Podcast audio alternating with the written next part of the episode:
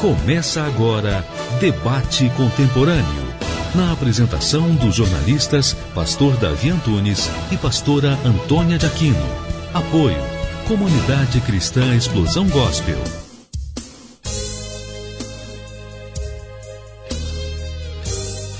Louvado seja Deus e nosso Senhor Jesus Cristo. Estamos no ar com mais um programa Debate Contemporâneo. E queridos ouvintes, o tema de hoje está maravilhoso. Histórias de Sucesso 3. E para isso nós estamos aqui com o nosso querido J. César, que foi dos depopes, dos populares, né, que ainda está em evidência. Né, foi eleito na Jovem Guarda o quarto guitarrista do mundo. E para nós é uma grande honra. Boa tarde, J. César. Boa tarde, mestre. Como é que você está? Estamos bem, é uma honra tê-lo em nosso programa, viu? Não só para nós aqui, mas para o nosso público que nos ouve de norte a sul desse país, de leste a oeste, que estão em outros países que também que nos ouvem. Para nós é uma grande satisfação, viu? Tranquilo. Tá, e para nós também, queridos ouvintes, a história de sucesso de hoje não é só o J. César, mas ele também, que também sempre está aqui no nosso programa, nosso querido cantor Gilson, do grande sucesso de Casinha Branca e outros grandes sucessos. Boa tarde, Gilson. Boa tarde. E bem, prazer estar bem uma vez. Tudo bem, hein? graças a Deus. É, e para nós é uma honra ter você aqui também no nosso programa. Você hoje, junto com J. César, dois grandes Grande ícones da, da música popular brasileira, de grandes sucessos nacionais e internacionais. Então, para nós é sempre uma honra né, tê-los aqui em nosso programa e Obrigado. apresentar essa dupla juntos. Né? É a primeira vez que vocês estão juntos em um programa ou não? É a primeira vez. Primeira vez, Primeira olha. vez. Então, ó, depois aqui ainda pedir aqui uma coisinha de um barulhinho, um sonzinho de é, como é que se dá o nome? Exclusivo, né? Exclusividade pela primeira vez essa dupla, Exclusividade. É. essa dupla maravilhosa que nós temos o prazer de dizer que é nossa, né? Que são brasileiros, mas são cantores internacionais e é uma grande honra tê-los aqui no nosso programa. E, J. César, eu queria, antes do nosso público né, de estar te ouvindo, e daqui a pouco o Gilson, contasse um pouquinho da sua história do J. César, como tudo começou. Eu sei que é longa, então você, de forma resumida, quando foi que você começou a tocar e qual foi o primeiro instrumento? O primeiro instrumento meu foi cavaquinho. Cavaquinho. Cavaquinho. Sete anos de idade. Sete anos de idade. E aí eu toquei cavaquinho, é, bom, ainda toco ainda o cavaquinho, Isso. mas é um instrumento que eu adoro, né? Eu comecei com sete anos de idade. E quando eu estava com 19 pra, com 18 para 19 anos, foi quando eu estreiei na Rádio Nacional, em 1957. Que maravilha, que benção. Aí sozinho. 57, ó, programa Hora do Pato. Ganhei Ei. o prêmio. Que, oh, que coisa boa, né?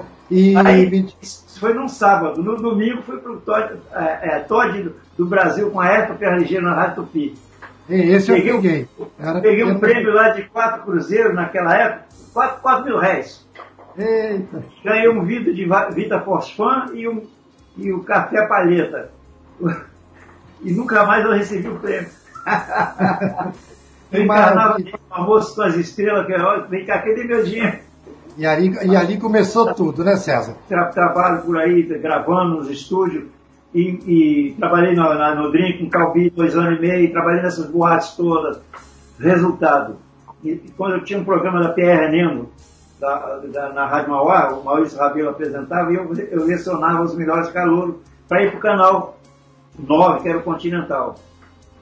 E Isso. saindo de, dali, entrou o The Pops, que já existia há dois anos. Mas isso aí a gente vai esperar um pouquinho, César. Isso aí eu quero entrar nos default, quero primeiro a sua carreira solo. E Gilson, quando foi que você começou também a pegar o gosto pela música? Já tocava algum instrumento? Ou como é que começou também a sua história? Né? Que nós não perguntamos isso quando nós falamos, só falamos de sucesso, né? Mas agora para o nosso público, saber como é que foi que o Gilson começou, tocava algum instrumento, ou era fã de algum cantor? Como é que foi, Gilson? Olha, em primeiro lugar, pastor Davi, eu tenho certeza que já nasci músico. Ah, ser compositor foi consequência da musicalidade, né? E Agora, eu comecei muito cedo, porque eu comecei a tocar violão quando o Jorge Ben começou, surgiu no cenário musical nacional, cantando uma música assim, ó. Chove chuva, chove sem parar. Entendeu? Entendi, e aí, aí eu eu tocava, eu tocava essa música com os colegas lá da, da rua e tal. E vim para o Rio, fui para o Rio com 14 anos de idade, hoje eu estou morando em Minas. Ah, e lá eu formei uma banda chamada Top Cats. É, uns amigos lá do bairro da Penha e tal, e que eram apaixonados por esse moço que está aqui com a gente, o César, né? E a nossa banda fazia baile tocando as músicas que ele solava. É, César era o maior sucesso na época, né? E então, se, se- no baile nós não tocássemos a coisa do The Pops, não, não era um baile, era um fiasco, né? E aí, ele não sabia, de- ele não sabe disso, mas eu já tenho muitas músicas do The Pop, The Pops na minha, na, na minha banda Topcast. Depois eu passei para Brazilian Boys, depois eu saí do Brazilian Boys, fui para a Orquestra Odeon, e também fiz um- um- uma boa temporada, eu acho que uns seis anos, numa banda lá de Petrópolis, chamada RS7. E teve um período da minha vida muito assim, de músico de baile, né? Até que eu descobri a minha veia poética e comecei a compor. E o baixista que trabalhava comigo na banda, trabalhava no Sistema Globo de Rádio, e me apresentou a gravadora, e aí começou a minha história como cantor, né? que maravilha, mas vamos falar isso também sobre daqui a pouco. Mas, Gilson, Fala, posso César. falar? Pode. Ô, Gilson, Ah. sabe o que acontece? É, o Brazilian Boys, a gente encontrou, inclusive em, em, em Volta Redonda teve um conjunto também, Hum, chegou a colocar esse nome, é. mas depois tirou. Tinha, tinha os mucambos também, né? Uhum. E agora, falar, uma coisa boa para você é o seguinte: a melhor coisa que existiu para nós dois é que Deus toma conta da gente. Ah, não resta dúvida. Já, já deixou você vir com esse dom. É verdade. Entendeu? É, é- é- é sem ele não adiantava nada, entendeu? Tem tanta gente que tinha vontade de tocar um violão ou cantar, mesmo sendo advogado, engenheiro, É. tudo. Mas Deus está. A, gente a gente está bem demais, Deus é ótimo. É verdade. Ele Ele mesmo diz, né, César? Sem mim nada podeis fazer. E ele sempre vem cuidando de Justamente. vocês e cuida até hoje, né? Guarda vocês aí. E o qual Depois é o eu seguinte- com grande respeito. É, E depois é o seguinte, pelo, pelo trabalho que você teve em conjunto, separado em outras coisas, tudo, resultado, a, técnica vem de, de- completamente diferente dos três acordes. Você entendeu? É verdade. Na, época- na nossa época pintou, eh, na, na Ordem dos Músicos, tinha 1.600 e poucos conjuntos eh, escritos na Ordem dos Músicos. Entendeu? Verdade. É, é, era, era tudo assim, é, é, é, só sabia fazer aqueles três acordes mesmo e, e copiar, né? Mas, É isso aí. É isso aí. César, é uma coisa muito linda, é uma honra para nós aqui da Rádio Contemporânea, né, do. Grupo Record, para, para o nosso público, né, ter vocês dois hoje aqui, para nós nos sentimos lisonjeados e também saber um pouco da história de vocês e também queremos agora ouvir o sucesso de vocês. Vou começar com você, César. Um dos seus grandes sucessos foi Índia, né? Então, Foi. vamos. Quando eu então, saí do The Pops, essa, essa música ficou é, 34 semanas em primeiro lugar. que maravilha. Índia. Então vamos, vamos ouvi-la um pouquinho? Vamos ouvir.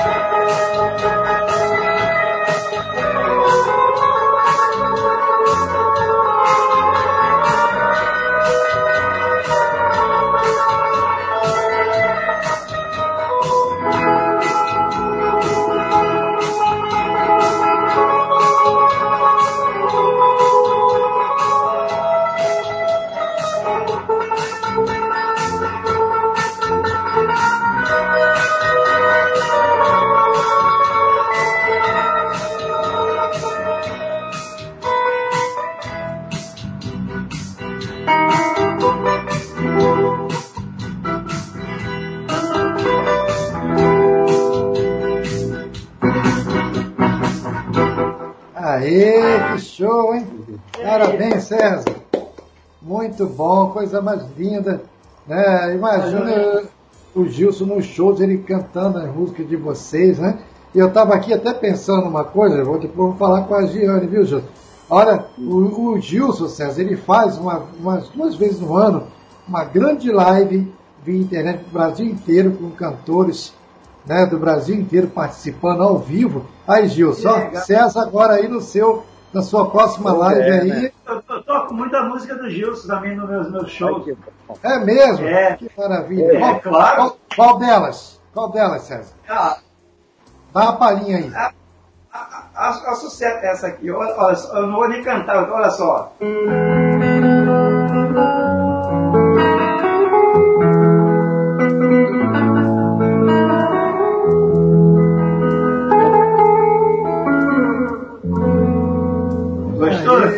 E aí, Gilson, o que, é que você fala? Tem que ouvir o nome da música, né? Pois é. Aí faz sinto cada vez mais longe a felicidade. Plena em minha mocidade. Ô Gilson, vou fazer um negócio aqui pro nosso público. Ô César, vou, será que dá pra sair aqui ao vivo? Entra, aquela, entra, entra aquela corda, aquela corda assim, ó. Eu queria sempre te ter na vida.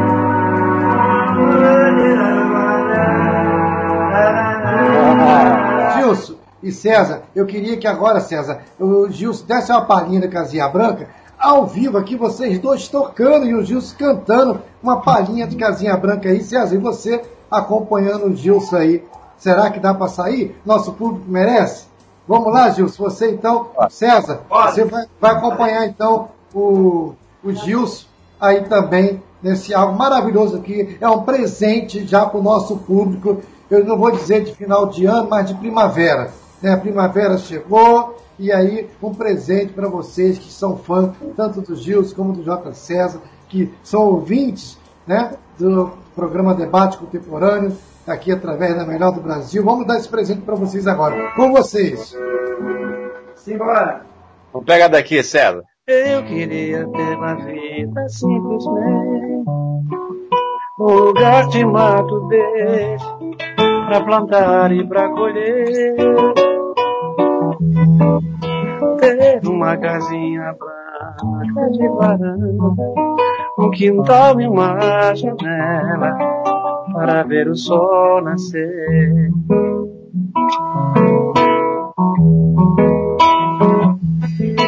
Às vezes saio a caminhar pela cidade,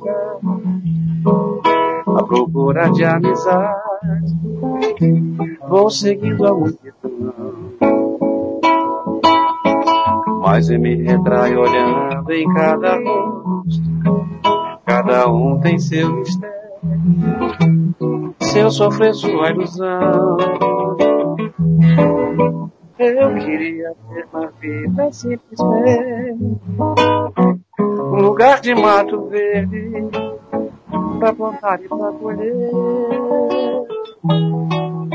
Ter uma casinha branca de varanda, um quintal e uma janela para ver o sol nascer. Eu queria ter na vida simplesmente um lugar de mato verde pra plantar e pra colher. Uma casinha branca de varanda, um quintal e uma janela para ver o sol nascer. Maravilha, coisa linda. Uma coisa que eu admiro assim tanto né, em vocês dois é que hoje eu espero que essa juventude, a crítica que eu vou fazer aqui seja construtiva. Vocês viram aqui dois ícones da música que tocam, mas quando a pessoa vai cantar, a voz tem que sobressair, né? E César ali acompanhando aquela maneira suave, não foi aquela coisa estridente que nem a vez aí que aí cara toca tanto que a voz da pessoa some. E aqui não, César é super educado, botou aqui, a coisa ficou perfeita. Deu para ouvir direitinho tudo aí? Muito bem. Ouviu, ah, César? Meu mestre, meu mestre. Diga-me. Quando, quando a Toninha falou para mim ah. e nós íamos fazer essa live. Então, primeiro, primeira pessoa que eu falei pra, pra foi quem? Que era para convidar para fazer. Gilson. Pois é, verdade, foi essa luz divina. Legal, César, muito obrigado. A gente vem aí, vem aí um grande show aí, Gilson, também que nós vamos fazer. E você está como um dos convidados, esperando só data para poder a gente apresentar. E Gilson, é, e César, agora Gilson, fala, aí você foi levado lá para a rádio o baixista, que era, tinha uh, amizade com o pessoal da TV e tinha amizade com o pessoal da gravadora. E aí quando tu foi, como é que foi? Qual foi a primeira música que você apresentou com a gravadora? Não, ele, é, ele trabalhava na, na Rádio Mundial, né? Que era do Sistema Globo de Rádio. E tocava na banda com a gente. E aí, é, ele sabia das minhas músicas e tudo mais. Eu tinha música em parceria com o Joran e a gente estava sempre compondo e tal. Aí ele disse, pô, pega as músicas e mostra pra. põe numa fita, num cassete, e que eu levo para a gravadora. Apresento o seu trabalho lá e tal. Vai para a Rádio Globo, chega lá meia-noite, que depois de meia-noite o estúdio está vazio, dá para você gravar. Foi o que eu fiz. Aí fui, cheguei na, na Globo mais ou menos meia-noite e pouquinho e tal. É, quando foi uma hora comecei a gravar, terminei de gravar pela manhã, gravei umas, umas 20 músicas. E ele levou para a gravadora Top Tape na época. E quando eles ouviram as músicas, escolheram de cara Casinha Branca, né? E aí me, me, me chamaram para assinar contrato, a coisa aconteceu assim muito rápido, entendeu? Nós gravamos, mas o arranjo foi feito de uma forma errada. E eles tiraram os discos da, das rádios e regravamos com esse arranjo que hoje a gente tem aí, né? Que da do Oboé tocando que foi realmente uma, uma ideia minha. Eu passei essa coisa, na, na época eu não sabia escrever música, eu passei para ele a, a, o solo do Oboé para ele, né? E foi um grande sucesso que surgiu e me levou a, sabe, ao lugar mais alto do pódio na época a música tocou mais de um ano direto, né? Foi, foi a música mais tocada do século passado. E também ficou tema de novela, né? É, não, só em novela, na Globo já foram três, só com ela, foram três ou quatro novelas com ela. Mas eu tive mais um monte de, de, de, de músicas de novela da Globo, da, do SBT, e a, a, a, a música Casinha Branca me, me abriu muitas portas, né? Isso. Os karaokê toca dia e noite, toda hora. Ah, imagino, imagino. Quando às vezes eu passo pelas ruas, o pessoal de, de, de, barzinho, que toca em bares e tal, assim, eu é passo. Poxa, é emocionante. É emocionante. Que maravilha. Ô César, e olha, ah, lá na, no Gilson, é onde está lá em Muriaé, com a nossa querida amiga Jane, é onde tem a maior viola caipira do mundo, viu? E ela faz entrevista também. E eu vou marcar, que aí eu vou quero te levar em Miriaí, para você matar essa dor da sua cidade, que é do lado, que o César é de Miriaí. É, Miraí. Miraí. Morei, morei no Morro da Rádio de Muriaé, entendeu? Ah, mas você é de Miraí, César? Eu sou de Miraí e. e, Ai, que legal. E, morei no Morro da Rádio. De lá, de, de lá eu saí acompanhando o circo, teatro, Irmãos Bartolo, na época. Ô, César, mas espera aí, nós vamos agora é, para o nosso break ouvindo Casinha Branca e na volta a gente vai falar essa história de vocês aí. Tá bom? Eu quero Não. falar até mais também na sobre Moriaé. Nós vamos para o nosso break agora ouvindo Casinha Branca com o Gilson tocando e já já a gente volta.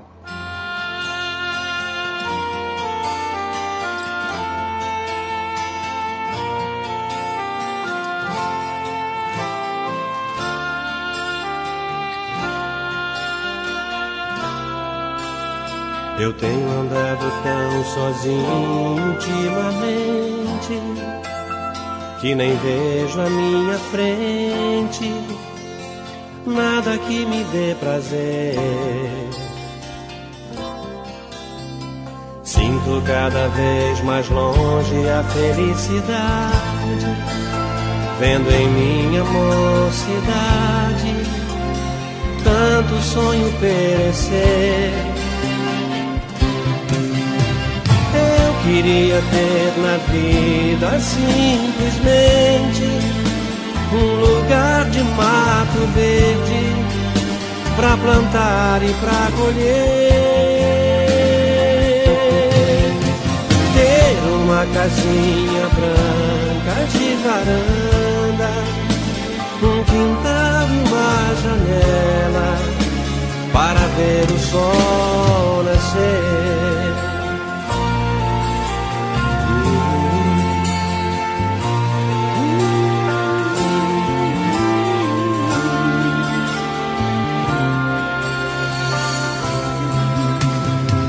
Vezes saio a caminhar pela cidade à procura de amizade. Vou seguindo a multidão, mas eu me retraio olhando em cada rosto.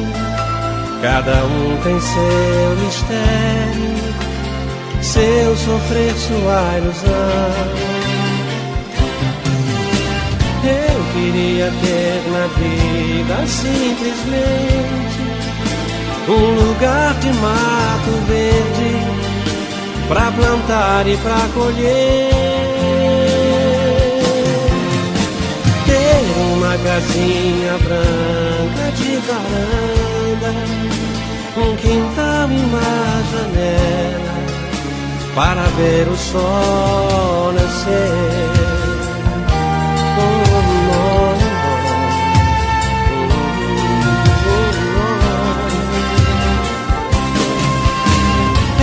Queria ter na vida simplesmente um lugar de mato verde pra plantar e pra colher.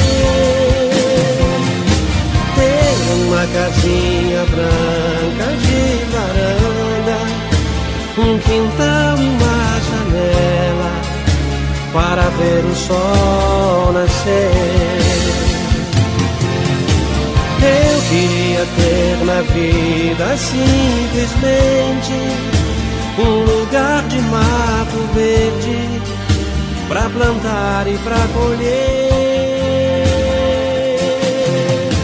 Ter uma casinha branca de varanda um quintal e uma janela para ver o sol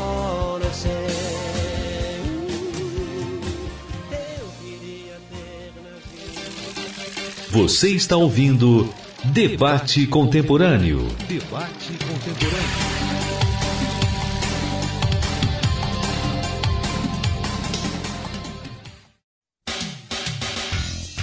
Podcast Debate Contemporâneo. Voltamos a apresentar Debate Contemporâneo.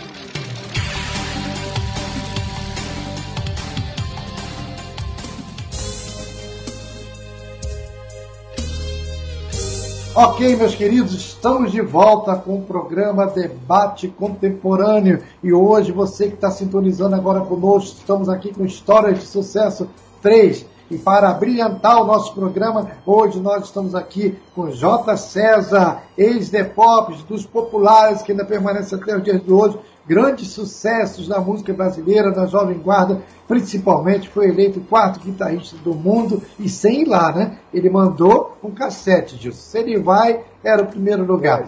Né? E também aqui conosco o nosso querido grande Gilson, né? dos grandes sucessos, Casinha Branca, tema de, de várias novelas, né? tanto de, de, algumas emissoras, e também para nós é sempre uma honra ter essas duas histórias aqui da música brasileira e que é uma honra para nós e para o nosso público hoje e ter os dois aqui com exclusividade pela primeira vez, né, juntos, né, numa emissora de rádio e por que não também, né, nas redes sociais, né, da, também vai ser editado, depois vai ser hoje. Então, para nós é uma grande satisfação. E César, eu estava ali falando, né, e vou repetir até para o nosso público também, que Muriaé é onde tem a maior viola caipira do mundo, né, lá no quintal da nossa querida Giane.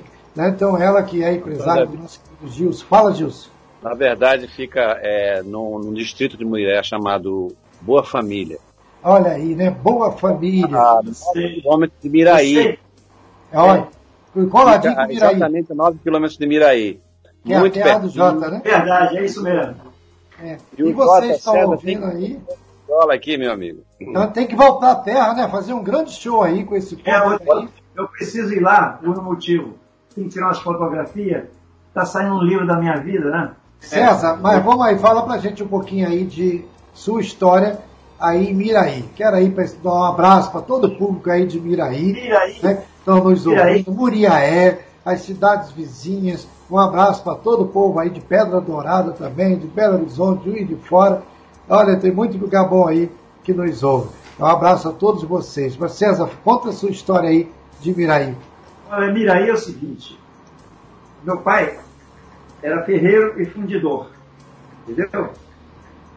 Então ele, eu ajudava ele na oficina. Entendeu? Até, até a idade de, de, de nove anos, mais ou menos. Mas aí pintou uma tourada lá em, em, em, em, e meu pai saiu acompanhando a tourada, vendeu tudo, vendeu tudo, deu os filhos para os fazendeiros. Eu trabalhei, eu trabalhei só quatro meses na fa- fazenda do Afonso Pereira, entendeu? E depois a, a- a- fui embora para Muriaé.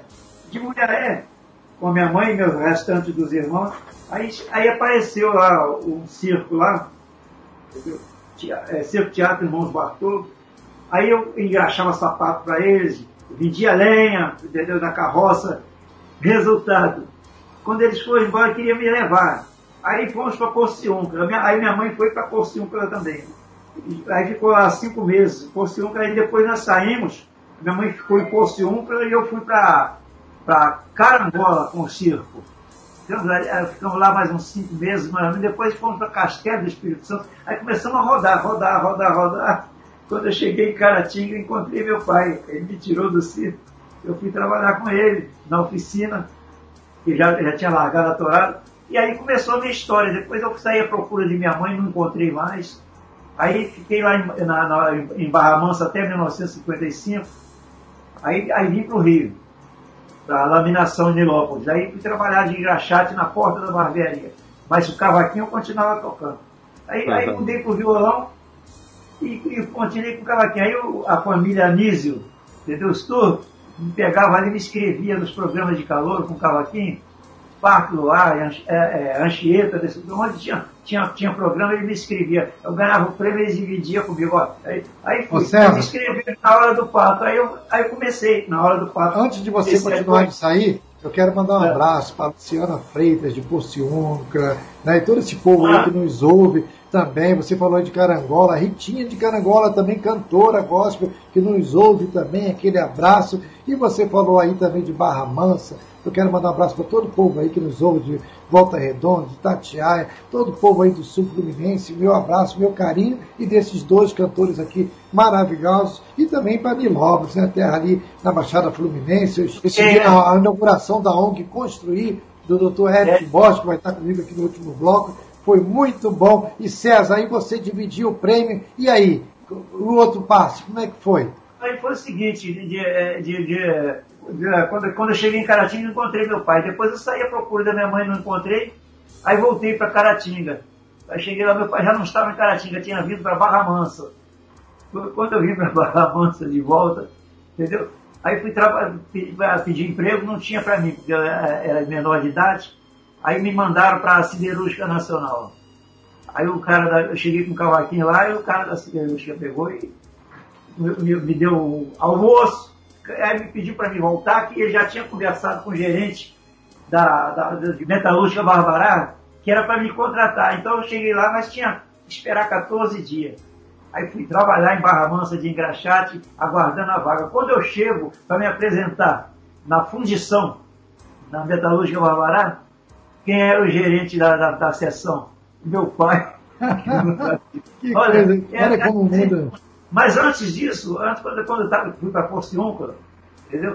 Eu mo- morei na minha mãe morou na estação da, da- da rodoviária lá da, da Maria Fumaça, cinco meses, o tempo que o, que o pessoal da, da- do, do circo estava lá. Aí eu tive que ir embora com eles, ela ficou, depois eu não achei mais minha mãe. Aí a gente está com, com Deus, está tudo em casa. Mas é, são histórias de sucesso, né? Que nosso É público, muito- talvez. é- Hoje aqui vocês é. viram o César com essa memória fantástica, não foi nada combinado aqui. falando da história dele, né? O Gilson também. Mas. César, e teve uma pessoa também que é um grande cantor que você conheceu. Aonde que você conheceu? Um grande cantor amigo seu que ainda está conosco também. Ainda está? É, quem é o grande cantor que também você trabalhou, conheceu na oficina, em uma oficina da vida aí? Ah, sim. ó, ó, ó, incrível, incrível. Olha, meu pai era encarregado da oficina lá de fundição e, e- e- e eu ajudava ele. E o, o aprendiz de torneiro, Aguinaldo Timóteo. Olha aí, Gilson. Eu aprendi Na de torneiro. E é do de. Caratinga, né? É, do Caratinga, na Rua da Ponte. Tinha um Uhum. hotel, tinha, do- em frente ao, ao Hotel da Ponte tinha a Casa, Casa Pernambucana. Mas o Timóteo nasceu em Caratinga. É, É. Então ele era, ele era aprendiz de torneiro lá. Depois, em, em 62, eu vim encontrar ele na Boate Plaza, em Copacabana. ó, o ano que eu nasci. E olha, Aguinaldo Timóteo, você vai nos ouvir, eu tenho certeza. Eu quero você aqui também conosco no História de Sucesso, hein? E, e César, e aí, como é que você iniciou lá com a família Anísio lá? E depois, como é que você estourou? Você falou que Olha- começou a tocar sozinho, né? E quando é que você Olha- foi para os The Pops? Olha, eu, eu- comecei a fazer trabalho, gravando muito, com- gra- gravei com muita gente também, de violão, entendeu? De guitarra. E então, quando eu fazia o programa da Pierre Nemo na Rádio Mauá, entendeu? O apresentador era Maurício Rabelo. Então a gente lecionava dos caras. A GP cantou com calor lá comigo também, em 1965, entendeu? 64, 65, na Rádio, Rádio Mauá. Então eu lecionava os quatro melhores calouros e levava para o canal Continental, que era a TV, a TV Continental, Canal 9. E foi quando eu conheci The lá, é, faltou o solista deles lá, ele pediu para mim ajudar a acompanhar. Eu não queria acompanhar, entendeu? Resultado, o, o Hélio Ricardo falou, não, você trabalha aqui com a gente, quebra o galho. Aí eu entrei para... Aí eles queriam que eu ficasse no conjunto. Eu disse que não ia ficar, porque o estilo era outro. Que eles cantavam e cantavam mal, entendeu? E tocar também estava ruim. Aí eles... eh, Não, mas você... O que você sugere para ficar... Se vocês quiserem trabalhar como ins- instrumentista, vão fazer instrumental. Aí eles... O que é instrumental? Nem vocês sabiam. O que é instrumental? Eu falei, vocês não conhecem The, The Venture, The Shadow, não conhecem eh, eh, Ah, sim, eu disse, é fazer tudo solo. Aí aceitaram. Na outra semana eu cheguei no Hélio Ricardo, quando eu acabei o programa da, da, da Sierra Mara, que era de, de, de 10 a meio-dia, e meio-dia às 3 entrava o Hélio Ricardo. Aí quando eu acabei a minha parte, aí entrei com eles. Era aniversário do Hélio Ricardo, eu, to- nós, eu já tinha ensaiado com eles para tocar Parabéns, solo, e Ave Maria, entendeu? Aí, aqueles, aquela, aquela, aí continuamos. Um mês depois eu preparei a Sete Maravilhas, aquele pocorri, entendeu? E fui para o Flávio Cavalcante. Aí estourou. Ô César, daqui a pouquinho eu quero ouvir essas sete maravilhas. Tu prepara aí, que eu quero agora ouvir o Gilson. Enquanto isso, Meu você Deus! dá para dar uma palhinha pra gente dessas sete maravilhas, esse poporri? Tenta aí que eu vou falar com o Gilson aqui agora, enquanto você vai tentando aí. Eu quero também saber a história do Gilson. É, Gilson, essa história brilhante aí do César, né? E você também caminhou. Você estava dizendo que o seu amigo levou e foi aonde você foi o sucesso, escolher o Casinha Branca, que lhe abrilhantou bastante, né? Te dando grandes, a abertura de grandes portas para você. Mas e depois? Como é que foi sentir assim a fama, Gilson? É aquela coisa de repente. Você é natural da onde? Conta também para o nosso público a sua. Ah, de que nasci- estado? Eu nasci, eu nasci no Rio Grande do Norte, na, numa cidade salineira chamada Macau. Fica a 170 quilômetros de Natal, da capital. E assim como a história do César, que é uma história muito bonita, né? Porque ele passou por várias coisas interessantes e, e venceu na vida. É, eu, antes do, do sucesso Casinha Branca, eu viajei para São Paulo com o Joran, que é o parceiro na música em Casinha Branca e tantas outras, é, para tentar a vida lá, né, pastor Davi? E a coisa foi muito complicada, porque a gente trabalhou em boate à noite, a gente abria e fechava a boate, ou seja, começava a cantar às sete da noite, parava às nove, aí entravam os figurões, que era Peri Ribeiro e outros cantores importantes, é, de Andrade, Cé- Célia, é, e a gente tinha que ficar esperando essa turma toda cantar e quatro horas da manhã a gente voltava para ficar até cinco, até o último bêbado sair daí da, da, da, da boate, né?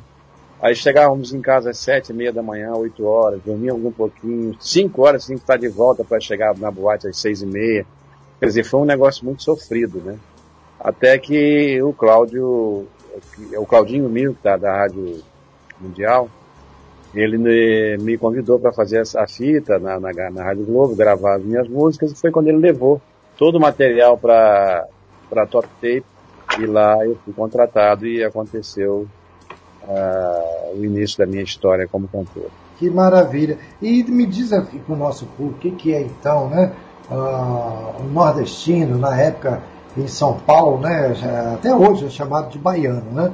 O nordestino é chamado de baiano e vê. Então, hoje se fala que é bullying, é, se fala que é injúria racial, mas é, geralmente assim, era muito assim encarnado, e, é, não sei se era discriminado na época, e quando você experimentou o sucesso, o gostinho que está nele até hoje, graças a Deus, mas como é que você se sentiu? Né? O gosto, e quando foi que depois do sucesso você voltou na sua cidade natal, você voltou a se apresentar também no seu estado de origem? Sim, voltei. A, a questão da, da, de como a gente se sente né, diante de um sucesso tão estrondoso, porque imagina um sucesso de um ano direto na, na, nas palavras de sucesso, né? É um negócio muito importante. E numa novela principal da Globo, a novela das sete, que era Marrom Glacé, e é, concomitantemente na novela das seis, é, Cabocla, na época. Sim. Com uma outra música chamada Andorinha, né? Que foi um sucesso no Nordeste. E aí, depois de 15 anos que eu estava já no Rio de Janeiro, eu voltei para Macau para fazer um show. E aproveitei para ver meu pai também, que eu não, não via já há 15 anos, desde que eu tinha ido para o Rio de Janeiro. Foi um encontro emocionante, fizemos o show exatamente onde eu comecei minha vida como músico, na banda que eu tocava lá em, lá em Macau, que era a banda da, da Igreja Católica, a banda Sempre Alerta. E o padre comprou os instrumentos pra gente, comprou todo o equipamento de som pra gente fazer baile. E foi uma coisa assim. Eu voltando lá, 15 anos depois, já como artista consagrado, né? Foi muito emocionante. Maravilha. Muito e, a Sandurinha? E a, Sandurinha, e a Sandurinha dá para cantar? A gente tem ela aqui para. O refrão dela. Uma andorinha boa, boa, boa, boa, sem fazer verão. Eu tenho andado tão à toa, perdido longe do sertão. A vida aqui parece boa, mas no fundo não é boa não. E quando às vezes choro, não é só saudade nem retorno, É a fumaça negra que me dói os olhos e o coração. Eu não vou.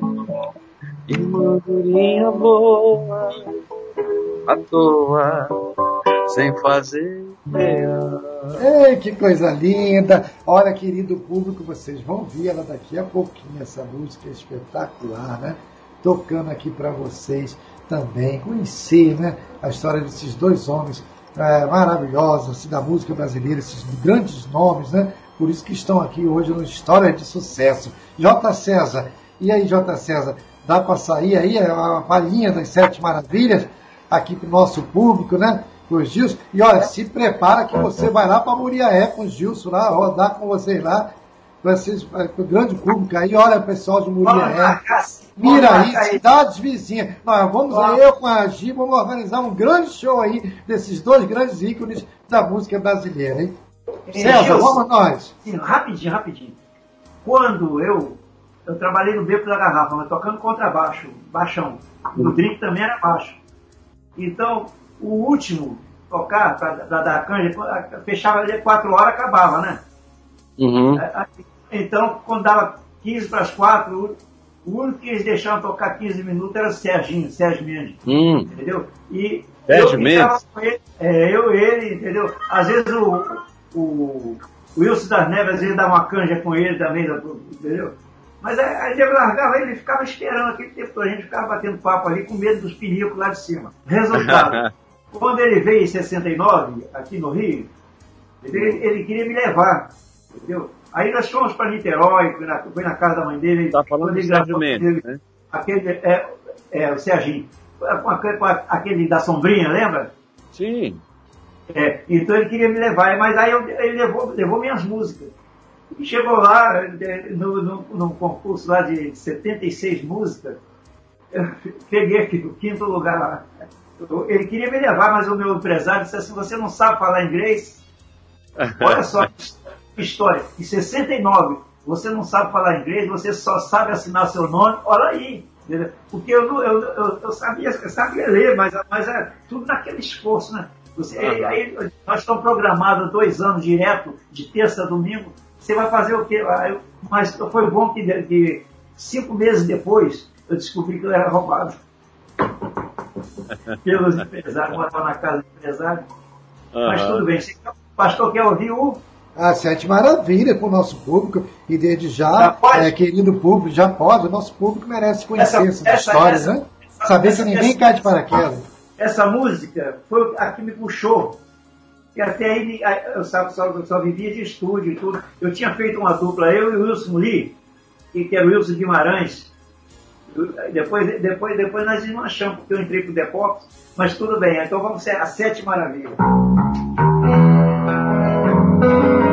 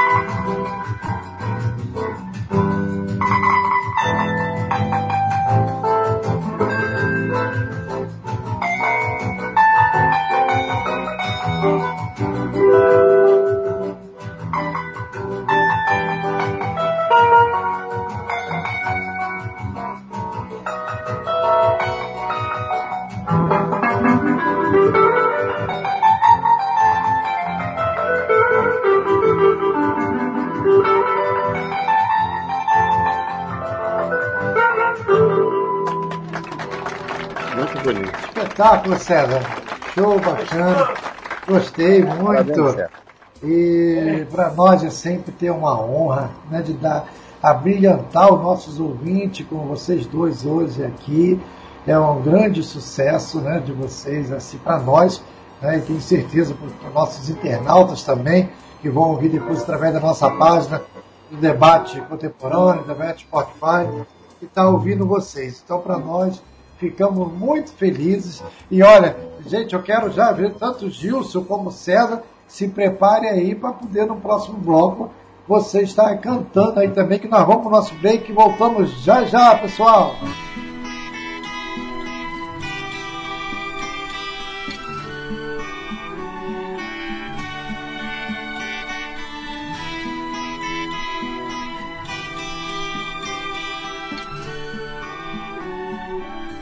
Eu tenho andado tão à toa, perdido longe do sertão. A vida aqui parece boa, mas no fundo não é boa não.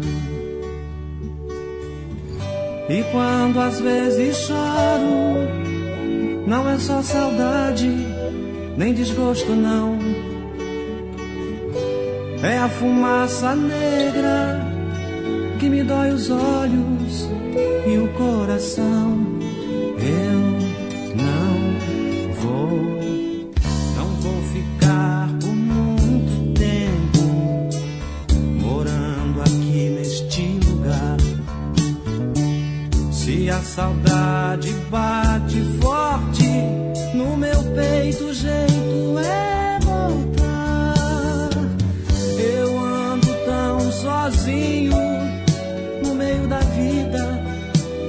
nesta imensidão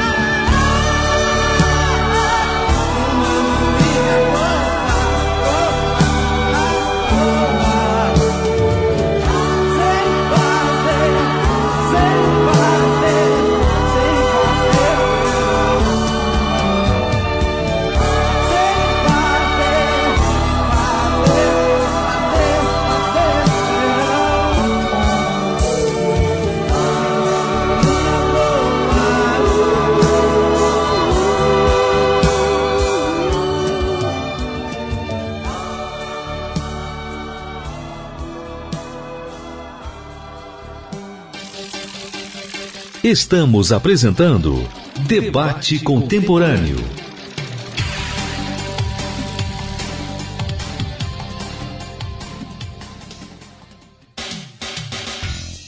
Podcast Debate Contemporâneo. Voltamos a apresentar Debate Contemporâneo.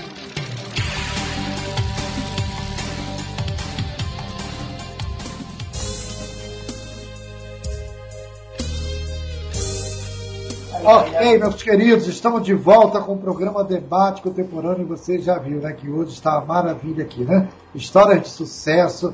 Olha, três, né? Estamos aqui hoje com J. César, com Gilson, esses dois grandes ícones da música brasileira. E para nós é uma honra tê-los aqui em nosso programa e também de apresentar vocês para essa geração nova, né, que às vezes nunca tinham visto falar, para a gente saber do que é música boa, música de qualidade. Né? Então, para nós é sempre uma honra. E eu gostaria que nesse momento, você que é cantor secular, que está nos ouvindo, tem muita gente que nos ouve, você também que é gospel, não importa o seu credo religioso também, você que está nos ouvindo, olha, é, a importância da fé porque a Bíblia diz que sem fé é impossível agradar a Deus. E uma das coisas que fez com essas pessoas, né, esses dois grandes ícones, chegassem até os dias de hoje, trazendo coisas boas para nós, até do século passado, né, e apresentando a vocês o que há de melhor, né, aí a grande importância deles também é a fé. Não é isso, Gilson? Fala um pouquinho de nós, da sua fé. E você também gravou uma música linda, né? Também. Mas eu queria que você falasse depois no final chegasse até ela. Ah, sim. Eu, eu na verdade, eu já fiz algumas músicas é, para Osés de Paula, gravou uma música minha chamada Plano Original, a música tem uma letra enorme. É, eu fiz essa música em parceria com o Joran, que o Joran, a mãe dele era da Assembleia de Deus, e o Joran era muito levado, sabe? Enquanto Sim. a mãe podia carregar ele para a igreja. Depois que ele fez 14 anos, ele sumiu da igreja. Muito levado. E aí nós nos conhecemos, ele estava com, acho que com 20, 20 para 21 anos. Ah, e o Joran me falava das coisas da, da, da, Bíblia e tal, assim, que ele lia muito, ele era um cara muito inteligente, muito, gosta muito de ler, de, enfim, era professor na época, ele já era professor de matemática, era um cara bem informado, enfim. Aí ele, ah, Jesus, porque a Bíblia é, fala disso assim, assim, assim, tal, tal. E eu, assim, tipo, minha mãe me, me criou na igreja católica, né?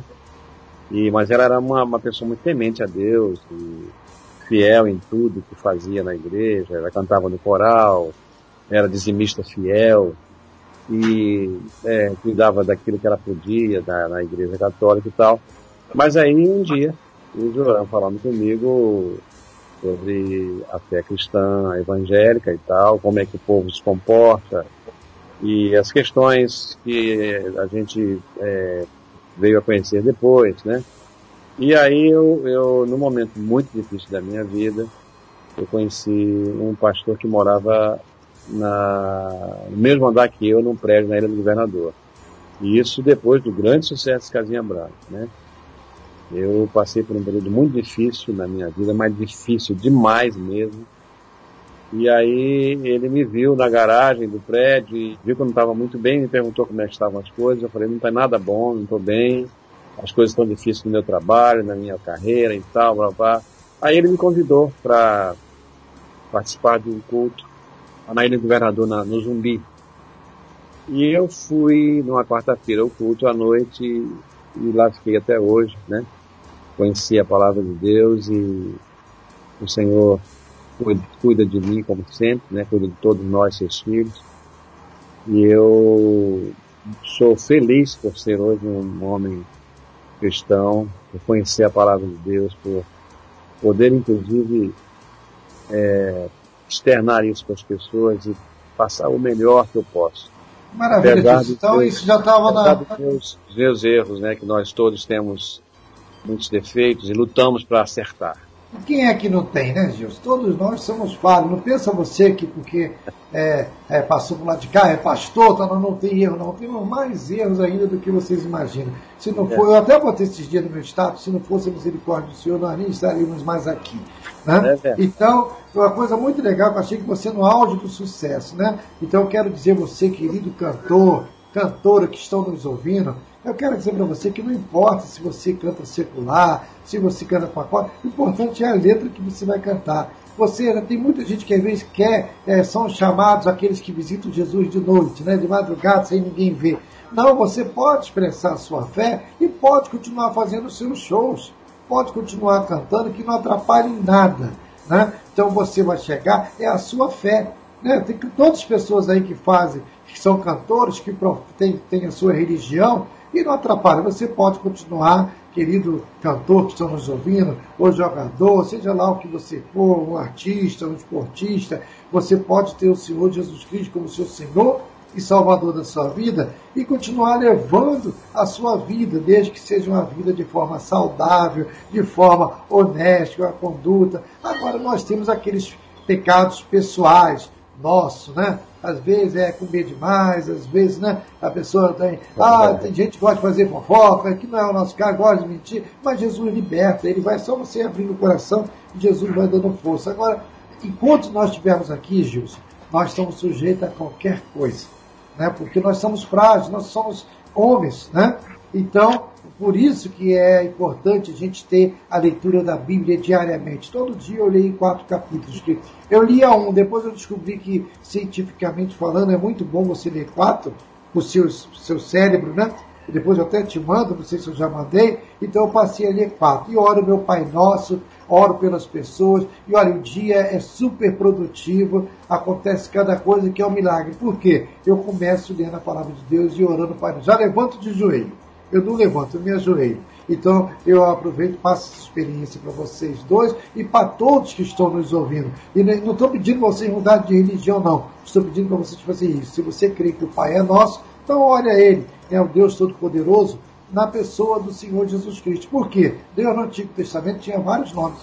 Né? Então a Bíblia diz que para as pessoas não se confundirem, a Bíblia diz que Deus amou o mundo de tal maneira que Ele deu o seu único filho para que todo aquele que nele crê não pereça, mas tenha vida eterna. E quem é o nome dele? Jesus Cristo, o Senhor. Né? E ele diz: Este estou convosco. Se alguém abrir a porta do seu coração, eu vou entrar e fazer morar. Foi o que Jesus fez.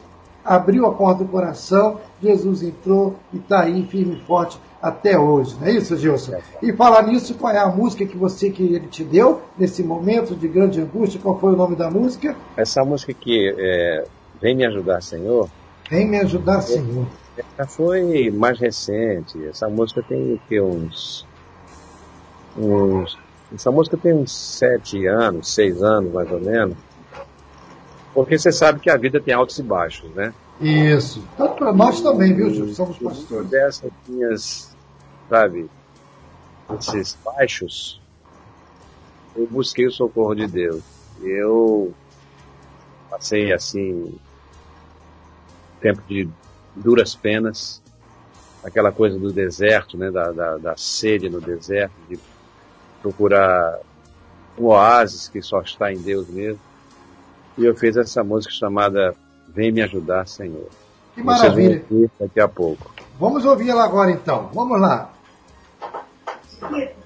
Ok. Você acabou de ouvir aí Vem Me Ajudar, Senhor, na voz de Gilson, nosso querido cantor aqui conosco. E César, eu também quero ouvir um pouquinho como foi a sua fé, qual a sua conversão, também em poucas palavras, diga para nós aí também, quando foi o seu encontro com o Senhor Jesus Cristo. Poucas palavras. Ele me, o Gilson me acompanha. Hum. Sim, a gente sabe onde está um e o outro, tudo pertinho. É, na ilha do governador, ele falou da ilha e você estava lá na ilha. Eu, eu, eu, eu, saí da ilha agora tem cinco meses. Aham, eu morei na rua Babaçu. Fui pra lá, eu conheço, fui pra lá em 67, 68. Uhum. Entendeu? E, e é, você falou da igreja, né? A igreja do Zumbi, a igreja do Nova Vida. Conheceu a Monte na ilha? Acho que sim. Na esquina da gruta da ilha. Sim. É, a Monte eu, eu, eu, Comecei ali na, na, na Monte Geis, em 85. Que maravilha. César, e depois Foi. desse negócio da, da sua fé, você começou ali, aceitou o Senhor Jesus, né? Mas e depois, passou um tempo da sua vida, e foi quando eu te conheci lá no seu estúdio, que você na época tinha aqui no centro de Janeiro, na Álvaro Alvim, e você estava passando, até a Antônia, minha esposa, estava sem te ver há um bom tempo, né, que já era sua amiga, e você estava passando também por um momento difícil. E foi quando é. você teve um reencontro com o Senhor Jesus através da explosão gospel. Conta para nós um pouquinho desse testemunho aí. Como é que você estava, a sua saúde? O que, que o médico falou para você? Ah, estava mal, estava mal, estava mal e, e a, a, a Toninha pegou e pegou uma foto com a minha filha e levou para voltar e depois para o monte. E, e, logo a seguir, é, três semanas depois, tinha um churrasco lá na casa da irmã dela. Isso. Você estava presente. Eu, eu, não, eu não aguentava, Gilson, eu não, não, não aguentava andar dali do, do, do, do amarelinho hum. até, até, até a, a, o prédio da Auto Música. Então, três, é, três semanas depois, nós tínhamos um churrasco lá, e, o pessoal estava jogando no Futebol Society lá, e a bola veio no meu pé, eu joguei a bola, aí o, o, o, o filho do pastor eu, saiu, aí, aí o cara, fica aí no lugar dele, eu disse, não, não, não posso jogar. Aí comecei a bater a bola ali, 40 minutos no sol, sem sentir nada, Deus é bom demais, né? É, é. Aí, correu todo mundo para lá para ver. Ah, hum. o César está jogando bola ali. E hoje o César, Gilson, é o nosso ministro de louvor da nossa igreja, né? por mais que ele esteja distante, né? Mas ele é que cuida do som nosso, da igreja, dos músicos, né? De nosso. Ai, e bom. Nós vamos ouvir agora uma palhinha também do César, agora trazendo para nós um dos grandes sucessos também dele no passado, que continua sendo sucesso no presente. Êxodo, né, César? É, é isso? Está no, tá no, tá no meu CD Corda de Ouro, né? Corda de Ouro que foi lançado por nós, viu, Gilson, também. Foi lançado Corda... pela que legal. É. Nós temos que fazer uns negócios. Vamos conversar, Gilson. Tem muita Nossa, coisa sim. boa. Vamos nós ouvir então Êxodo. Está no CD Corda de Ouro. JC.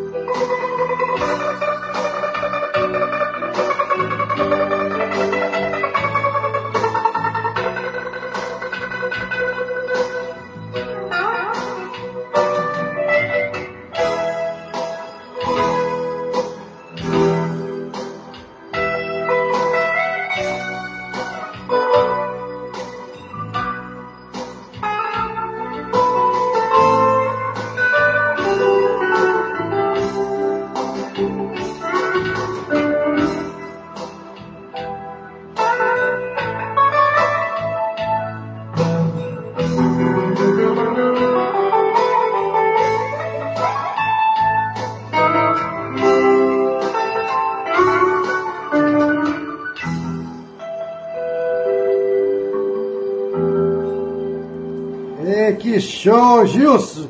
Viu? Já está tudo arranjo, tudo perfeito. Só falta botar a voz, viu, Gilson? Pois é, né? Já está autorizado. Essa, é muito linda. Olha, Gilson, a, a comunidade cristã filosofia ah. já autoriza você botar a voz aí com o César e gravar, que eu tenho certeza que vai ser lindo. Quando eu assisti o filme Dez Mandamentos, essa música é linda demais.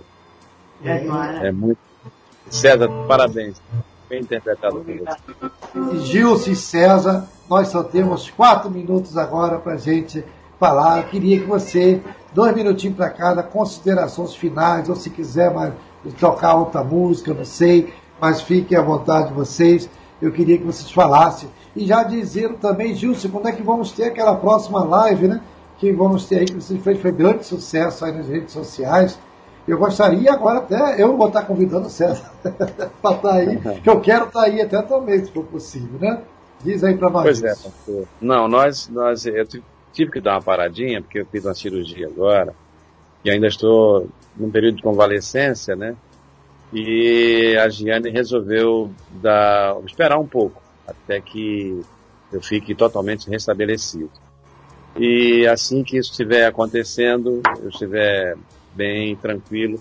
Vamos fazer uma nova live e para o ano a gente está com uma expectativa de bons negócios, assim, de bons shows, de grandes shows pelo Brasil afora. E eu quero até me unir com a minha amiga Giane para a gente fazer um grande show aí nessa região aí, os filhos da terra, né? J. César, Gilson, que já está e virou cidadão de Buriaé, fazer um grande show aí nessa região, né? Aí não. Hã? Sabia que o César era de Miraí, né? É, que coisa linda, que legal isso. Legal. Mas, pastor assim, quero agradecer de todo o coração o seu convite. Saiba que é sempre uma honra estar com você.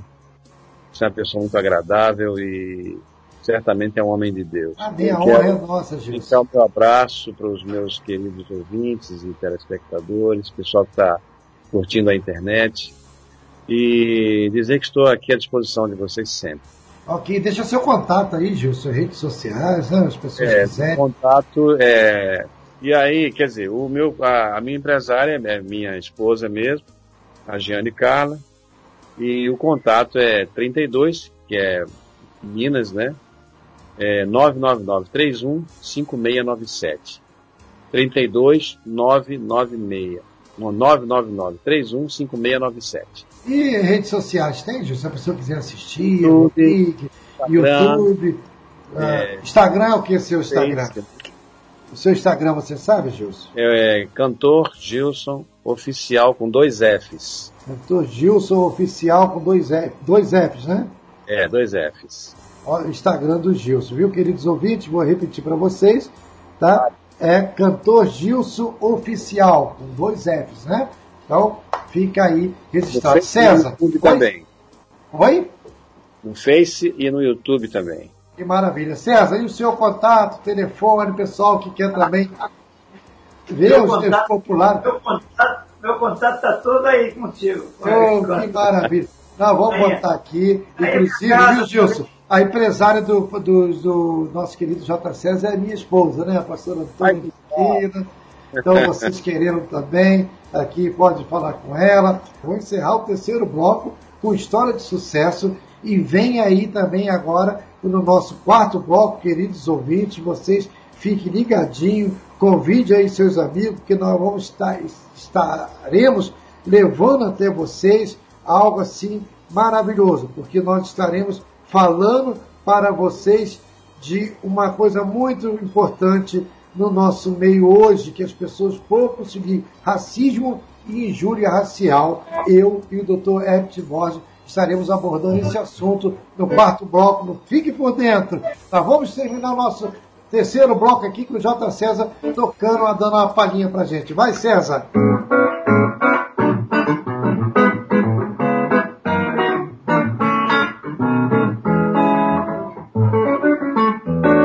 Não posso pedir mais nada a Deus, só tenho que agradecer.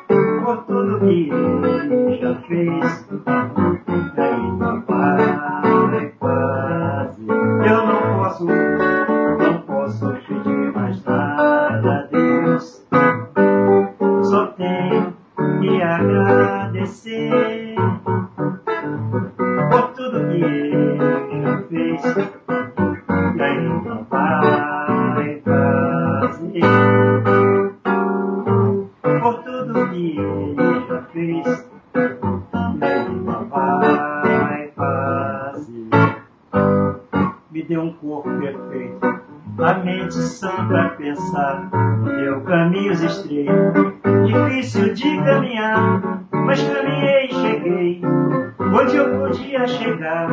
Na caminhada eu encontrei o que eu podia encontrar.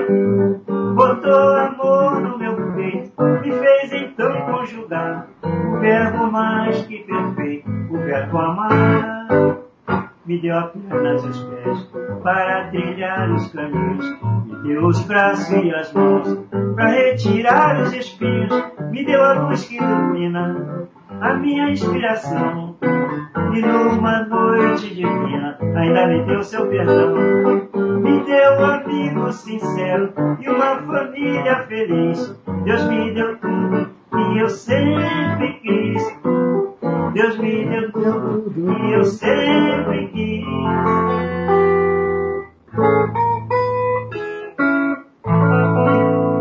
Que coisa linda, querido ouvinte. Agradeça a Deus também, né? Agradeça você que está aí na sua casa, você que está aí no seu caminhão dirigindo na estrada, você que está nos ouvindo aí de outros países. Agradeça a Deus, o dom da vida é algo muito lindo. Muito obrigado pelo carinho e atenção de vocês. E já estou vendo aqui muitas pessoas pedindo que quer bis, quer bis. Nós vamos marcar uma outra. Assim, um show bem bonito aí para a glória de Deus. Obrigado pelo carinho da audiência, querido público. Fui. Estamos apresentando Debate Contemporâneo.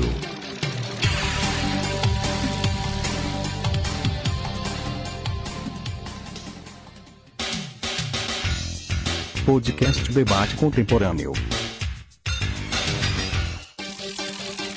Você está ouvindo Debate Contemporâneo. Debate Contemporâneo.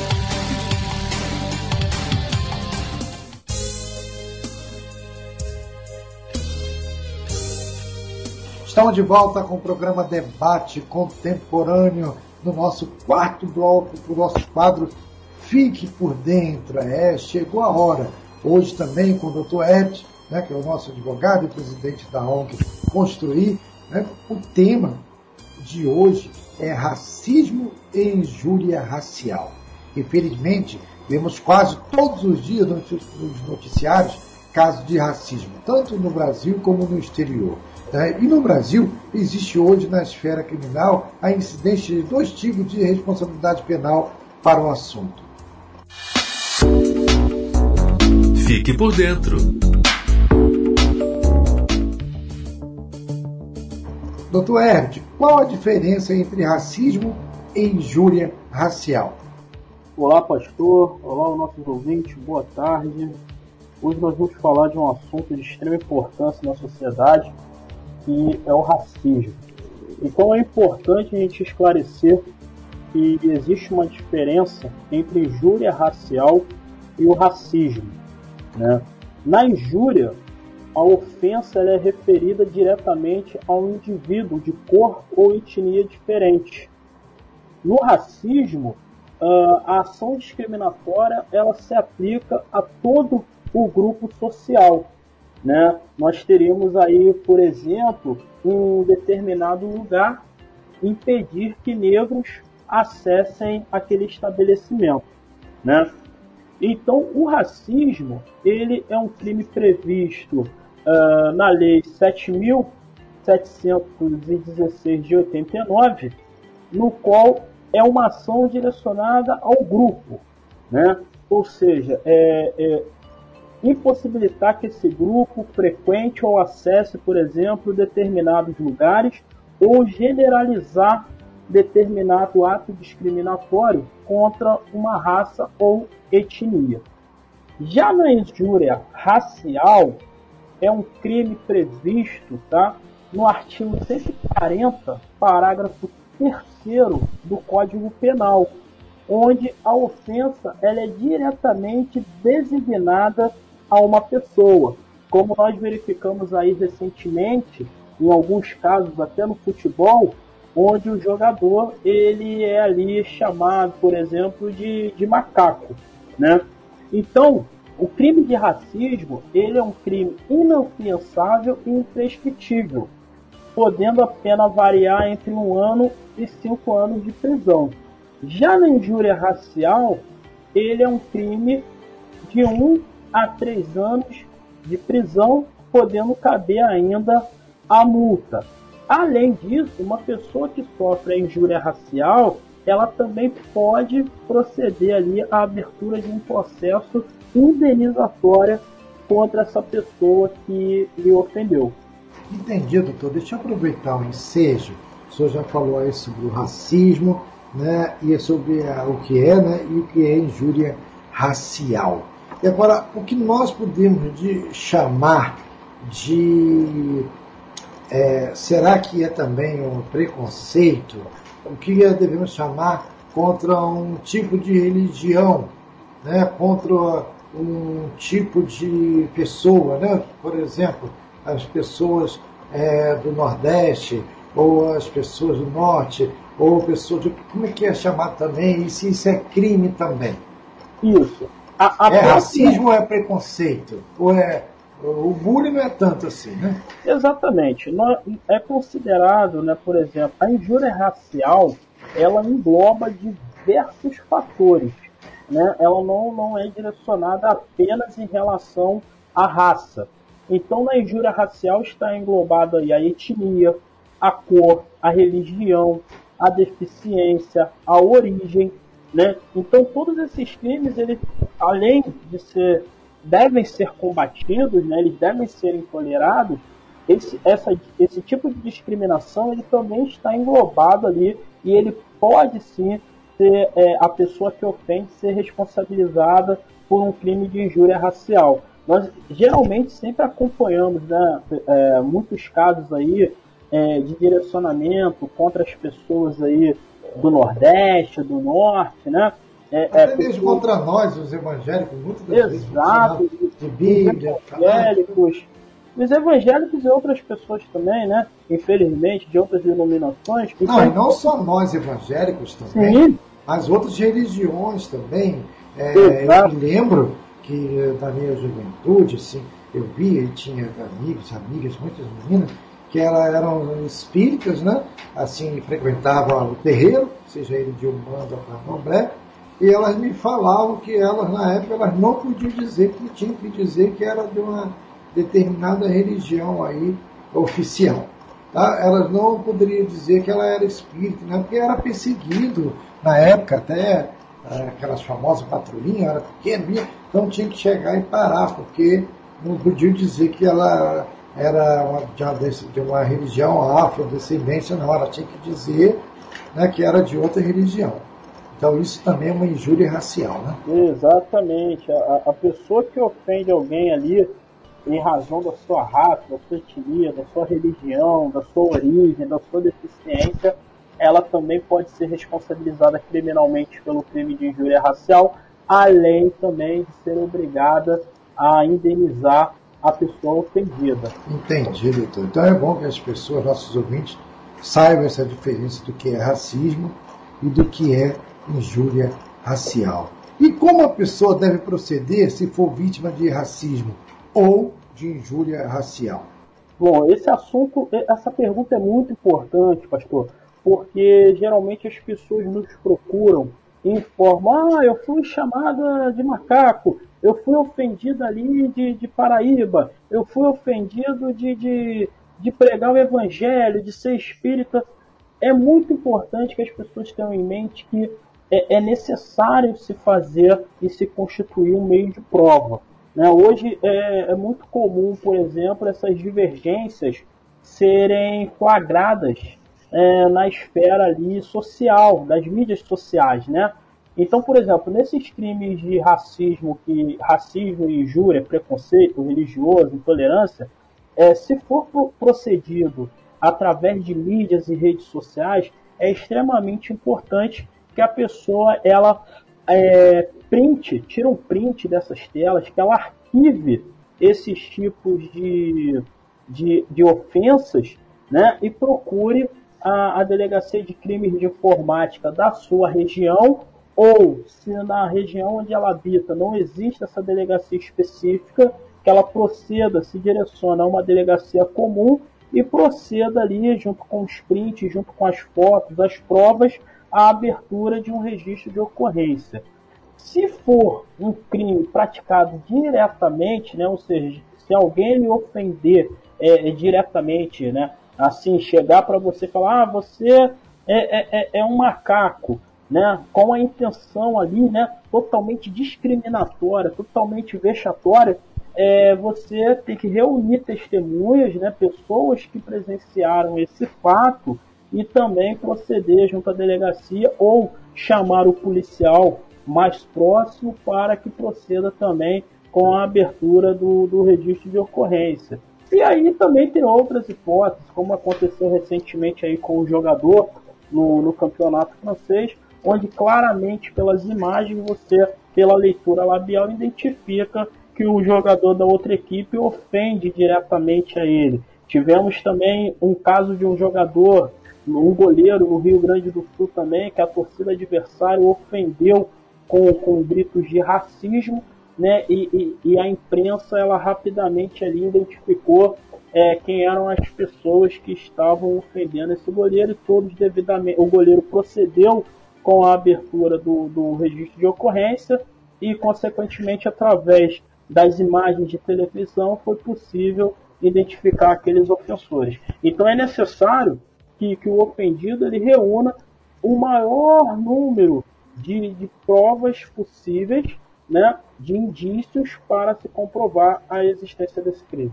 Entendi, doutor. E no caso, como é que a pessoa deve proceder se for vítima de racismo ou de injúria?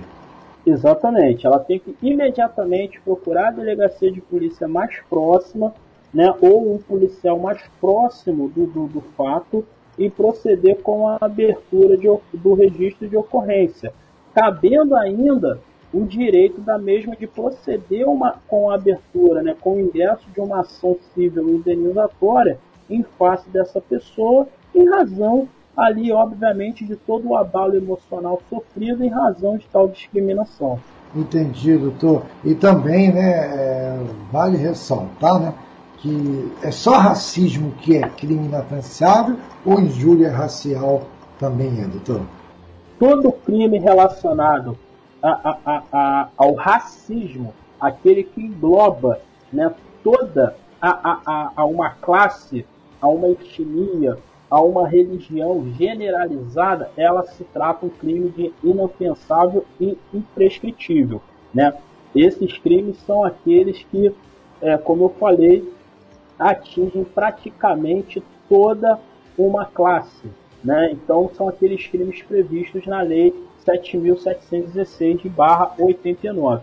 O crime de injúria racial ainda existe algumas discussões, né? porém a, a predominância também é que o crime de injúria racial também é imprescritível e inafiançável. Tá, e me diz uma coisa, tem fiança? Não, é, é inafiançável. É inafiançável, né? inafiançável. Ah, e, e qual a pena, doutor, para o crime de injúria racial? O crime de injúria racial ele é previsto no artigo 140, parágrafo 3 do Código Penal, tá? onde a pena ela varia de 1 a 3 anos de prisão e multa. Tá? Ou seja, a pessoa que pratica o crime de injúria racial, ela pode ser, num primeiro momento, presa em flagrante ou ela pode responder esse processo sem liberdade se for um caso oriundo de uma averiguação de inquérito né, de uma apuração de inquérito. Na sentença condenatória, o juiz ele fixa essa pena de 1 a 3 anos, porém, se, se é, é uma falha que eu entendo que existe na lei, né? Porque o Código Penal ele estabelece que a pessoa ela só pode ser presa, ser mantida presa é, a partir dos crimes com 4 anos de prisão. Crimes de 1 a 4 anos, crimes até 4 anos, na realidade, são crimes para serem cumpridos em regime aberto. Né? Ou seja, o ofensor ele ofende uma pessoa, ele pode responder por esse crime em liberdade. Se ele for condenado, ele pega um regime aberto, né? E aí, consequentemente, a, a consequência mais gravosa que ele tem na realidade, é de apenas perder ali a sua, a, os seus bons antecedentes. Né? Mas ele não, não fica preso, vamos dizer assim. Infelizmente. Entendi, mas por que, que ele não fica preso, doutor? Mas ele, é, ele paga algum tipo de fiança? Tem que fazer alguma contribuição? Como é que é? Então, no primeiro momento, como eu falei, o Código Penal ele estabelece os parâmetros para o cumprimento da pena. Então, qualquer crime que é praticado com penas até quatro anos de prisão, a pessoa responde em regime aberto. De 4 a 8 anos, a pessoa responde em regime semi-aberto. E a partir de 8 anos, a pessoa ela responde por esse crime em regime fechado.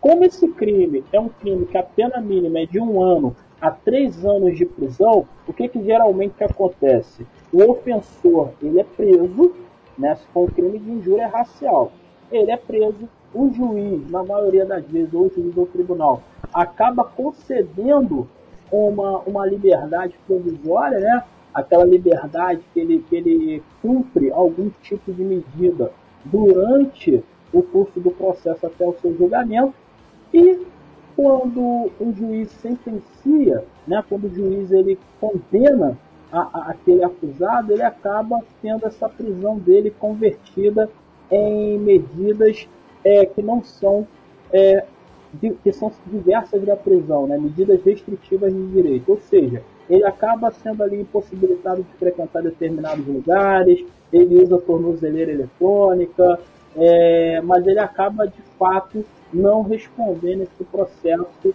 e não cumprindo a sua pena, vamos dizer assim, no presídio. Entendi. Doutor, há uma proposta né, para aumentar a pena para crimes de discriminação injúria racial. O senhor é a favor ou o senhor é contra? Totalmente a favor, tá? É, eu acho que, que o racismo, na, na, na, minha opinião, tanto o racismo como, como o crime de injúria racial, são crimes graves. Né? Todo crime, na realidade, ele é grave. Mas um crime, né, às vezes, uma palavra proferida, ela traz graves consequências para uma pessoa, né? Porque ele atinge diretamente ali a honra da pessoa, a autoestima, é, é, a ação dessa pessoa na sociedade. E nós estamos em pleno século XXI. Né? A sociedade evoluiu bastante, não, não existe mais é, espaço para o preconceito, é, seja ele racial, seja ele religioso, seja ele através de origem, de etnia. Né? Nós temos é, é uma evolução na sociedade que, que esses atos, de fato, eles precisam ser, é, é, vamos dizer assim, combatidos. Né? Eu, eu sempre digo para as pessoas que existe a liberdade de expressão, mas essa liberdade de expressão ela não pode é, é, superar o que a lei determina. Né? Por exemplo, uma pessoa ela pode não gostar de determinada religião, né? gostar de ela pode não ser adepta, ela pode emitir uma opinião em relação a isso. O que ela não pode é exorbitar o seu direito de, de livre manifestação de pensamento. Né? Ela não pode manifestar o pensamento de uma maneira que ela ofenda uma religião ou que ela ofenda, por exemplo, ali o praticante de uma religião. Se ela ofender, se o seu limite né, da, da manifestação de pensamento atingir de forma negativa as pessoas ou determinada religião, ela está ali é, sendo exorbitante na sua manifestação e, consequentemente, cometendo um crime. Entendi, doutor. E também existe né, o Estatuto da Igualdade Racial, não é isso? Exatamente. É, é, são medidas que, que, devem, que, são, que estão sendo implantadas, né, que foram implantadas, existem outras medidas que estão sendo implantadas.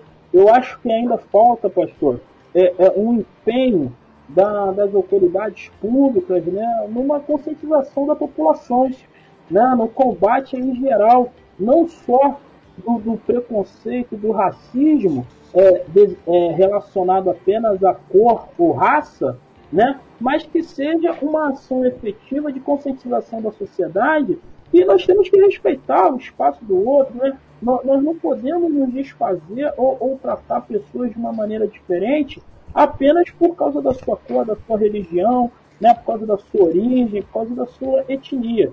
Então, ações como essa do governo, temos as, as ações aí de conscientização do Dia do Negro, né? temos tantas outras ações, principalmente em relação à intolerância religiosa, que são ações que são implantadas pelos nossos governantes, que são implantadas é, é, é, pelo, pelos ministérios e tudo mais, e que a população precisa de fato ter um, um, um direcionamento, ter, ter um ensinamento e, e ali também saber dosar as suas manifestações de pensamento para que essas manifestações de pensamento não, exer, não, não exerçam ali uma, um excesso e com isso essa pessoa acaba sendo ofensor e praticando um crime.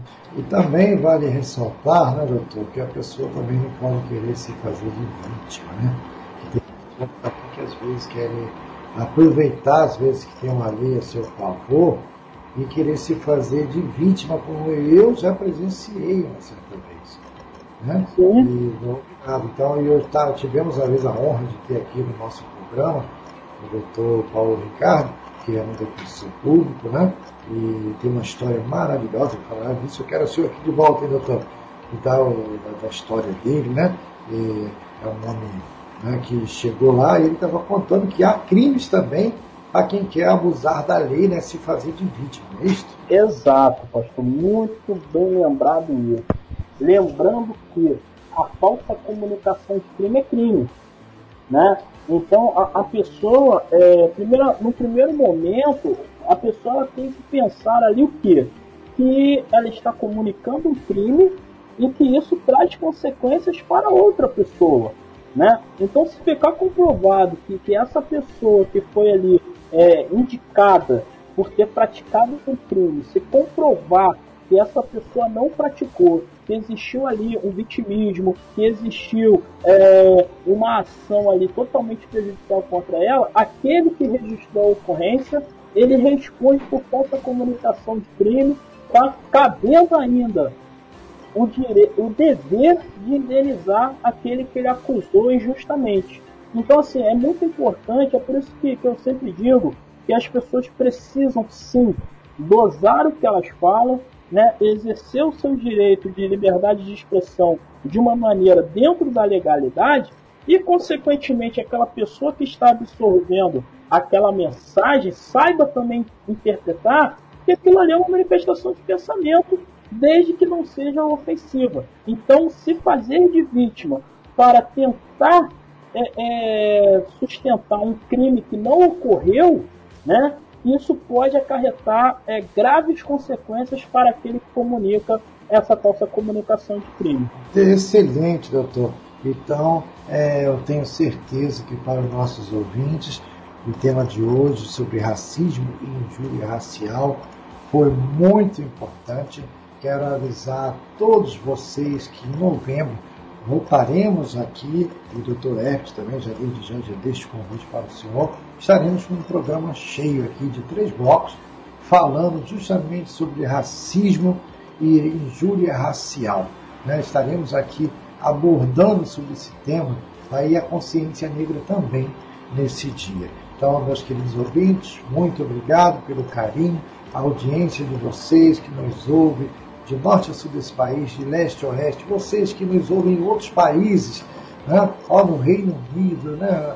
na Alemanha, na Irlanda, na Índia, né? lá em Macau, pessoal aí da África do Sul, de Mambibe, olha, eu fico em Guiné-Bissau, eu fico maravilhado de outros países aí também africanos, eu fico muito uh, orgulhoso com a audiência de vocês. Divulgue para seus amigos, tem levado muita informação do nosso programa, as pessoas estão espalhando um para a outra e eu fico grato, louvo a Deus por suas vidas. Eu quero mandar um abraço para minha amiga Dani Mendes, também aí de Portugal, que está na escuta. E olha, gente, muito obrigado mesmo. Vocês estão em outros países, aqui na, no continente americano também, na Nova Zelândia, na Austrália. Gente, é só alegria. É só alegria mesmo. Nós vamos agora nos despedir e olha, quero dizer que fique ligadinho que quinta-feira temos mais. É o programa Debate Contemporâneo, toda quinta-feira, meio-dia. E no quarto bloco aqui, eu e meu amigo Dr. Herbert Borges, com o programa Fique por Dentro, né? E você vai ficar com essa música aí linda e maravilhosa. E um bom final de semana para todos. Aquele abraço.